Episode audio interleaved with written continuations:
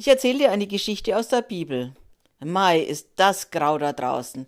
Es ist Samstag und Nele drückt sich die Nase am Fensterblatt. Grau, nichts als grau. Grauer Himmel, graue Straßen, graue Häuser, graue Menschen.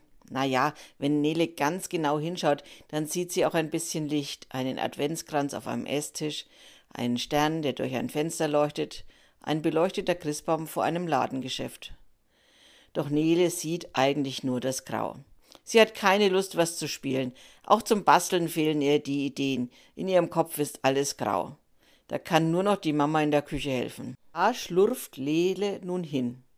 Mama, mir ist so langweilig, mir fällt nichts ein. Wenn ich aus dem Fenster schaue, ist alles grau, grau, grau, mault Nele in der Küche angekommen. Die Mama sieht auf, streicht sich eine Haarsträhne aus dem Gesicht und meint, na dann kannst du mir ja helfen. Es gibt noch viel zu tun bis Weihnachten. Heute will ich Stollen backen. Stollen backen? Neles Stimme klingt gleich schon viel lebendiger. Und dann sieht sie es auch. Mamas dickes Rezeptbuch liegt auf dem Küchentisch und die Küchenmaschine ist aufgebaut. Da kann es hinter den Fensterscheiben grau sein. Backen macht Nele immer Freude. Was kann ich machen? fragt sie begeistert. Wieg du einstweilen mal die Mandeln ab. Wir backen zwei Christstollen, da brauchen wir 200 Gramm. Wiegen kann Nele schon. Und die Mandeln stehen auf dem Tisch. Also ist das ganz einfach. Nach dem Wiegen werden die Mandeln mit der Küchenmaschine fein gemahlen und dann zur Seite gestellt. Nun muss das Mehl abgewogen. Ein Kilogramm. Es geht weiter mit Rosinen, Zitronat, Orangat und Butter. Alles wiegt Nele ab und stellt es in kleinen Schüsselchen bereit. Dann wird es knifflig. Mama bereitet aus etwas Mehl, Hefe, Honig und warmer Milch einen Hefeteig zu. Da muss die Küchentür zubleiben. Kalte Luft mag so ein Teig nicht.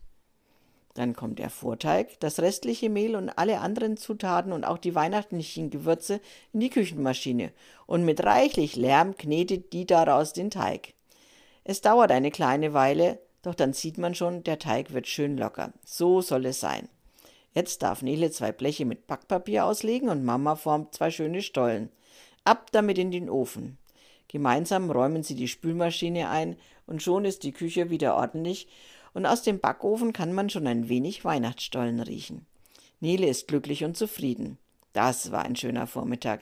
Das graue Wetter da draußen hat sie ganz vergessen. Und dann fällt ihr ein, sie muss ja für die Schule noch einen Barbarazweig malen. Mama, wie male ich einen Barbarazweig? fragt sie also. Einen Barbarazweig, lass mich nachdenken, sagt Mama. Es kommt ganz darauf an, was es für ein Busch oder Baum ist, von dem der Barbarazweig abgeschnitten ist. Ist es ein Forsythienzweig, dann hat er gelbe Blüten. Ist es ein Zweig von einem Apfelbaum, dann sind die Blüten rosa und weiß, und ist der Zweig von einem Kirschbaum, dann sind die Blüten weiß mit etwas rosa. Nele hat aufmerksam zugehört. Weiß mit etwas rosa, das ist mir zu schwer zu malen. Ich male gelb, das geht gut. Also einen Forsythienzweig, sagt sie. Sie kommt mit dem Heft und den Buntstiften in die Küche an den Esstisch. Hier riecht es ja auch so lecker und warm ist es auch durch den warmen Backofen. Mit Hingabe malt sie ihren Barbarazweig. Als sie fertig ist, fragt sie die Mama, die das Mittagessen kocht, du, können wir auch so einen Barbarazweig bei uns zu Hause haben? Klar, sagt die Mama, da wissen wir doch schon, was wir morgen Nachmittag machen. Wir gehen Barbarazweige holen, strahlt Nele. Sie freut sich. Als Papa und Paul von ihrer Einkaufstour zurück sind, erzählt ihnen Nele gleich ganz aufgeregt. Morgen, morgen gehen wir Barbarazweige holen. Ich freue mich so. Barbarazweige? fragt der Vater. Was ist das denn? Na, Zweige von Büschen oder Bäumen, die man abschneidet und in eine Vase steckt, erklärt Nele. Mitten im Winter? Papa schaut ungläubig drein. Jetzt mischt sich die Mutter ein. Sag bloß, du kennst diesen Brauch nicht. Papa schüttelt den Kopf. Barbarazweige, das sagt mir nichts. Soll ich es dir erklären? fragt Nele. Klar, sagt Papa, aber lass uns erstmal gemeinsam essen. Paul und ich sind hungrig und freuen uns auf die warme Suppe. Da draußen ist es kalt, nass und grau. Also räumt Nele ihre Schulsachen vom Tisch und gemeinsam werden Teller und Löffel aufgedeckt. Auch Paul kann da schon helfen. Mit Appetit essen sie die Suppe und loben die Mama, wie gut sie gekocht hat. Dann sind sie alle fertig und Nele darf erzählen. Es war vor langer Zeit, ich glaube im dritten Jahrhundert nach Christus, da lebte eine junge Frau, die Barbara, die wollte unbedingt Christin werden. Doch ihr Vater erlaubt es nicht. Als der Vater mal ein paar Tage unterwegs war, setzte Barbara ihren Plan, Christin zu werden, in die Tat um. Sie ließ sich taufen. Doch schon bald erfuhr der Vater davon. Er war sehr, sehr aufgebracht. Er zerrte sie vor Gericht. Das Gericht verurteilte Barbara zum Tode. Und als Barbara dann auf dem Weg ins Gefängnis war, blieb sie an einem Strauch hängen und ein Zweiglein verhedderte sich in ihrem Rock. Im Gefängnis angekommen, bemerkte sie das. Sie befreite den Zweig aus dem Stoff und stellte ihn in ein mit Wasser gefülltes Gefäß. Tag für Tag konnte sie beobachten, wie die kleinen Knospen an dem Zweig wuchsen, sie wurden größer und praller, und am Tag, an dem das Todesurteil vollstreckt werden sollte, da brachen die Blüten am Zweig auf. Und heute schneidet man am 4. Dezember, dem Todestag von Barbara, Zweige ab und stellt sie in eine Vase und dann in einen warmen Raum. Dann sollen diese Zweige am 24. Dezember blühen, genau zum heiligen Abend. Nele hat lange erzählt. Alle, sogar Paul, haben zugehört. Ja, sagt die Mutter, und dieses Jahr probieren wir das aus. Morgen gehen wir über die Felder und schauen nach Büschen und Bäumen. Da werden wir schon passende Zweige finden, nur so zwei oder drei. So machen wir das, sagt der Vater. Das ist doch schön, wenn man sich schon ein bisschen Frühling mitten in das Wintergrau holen kann. Ich bin schon gespannt.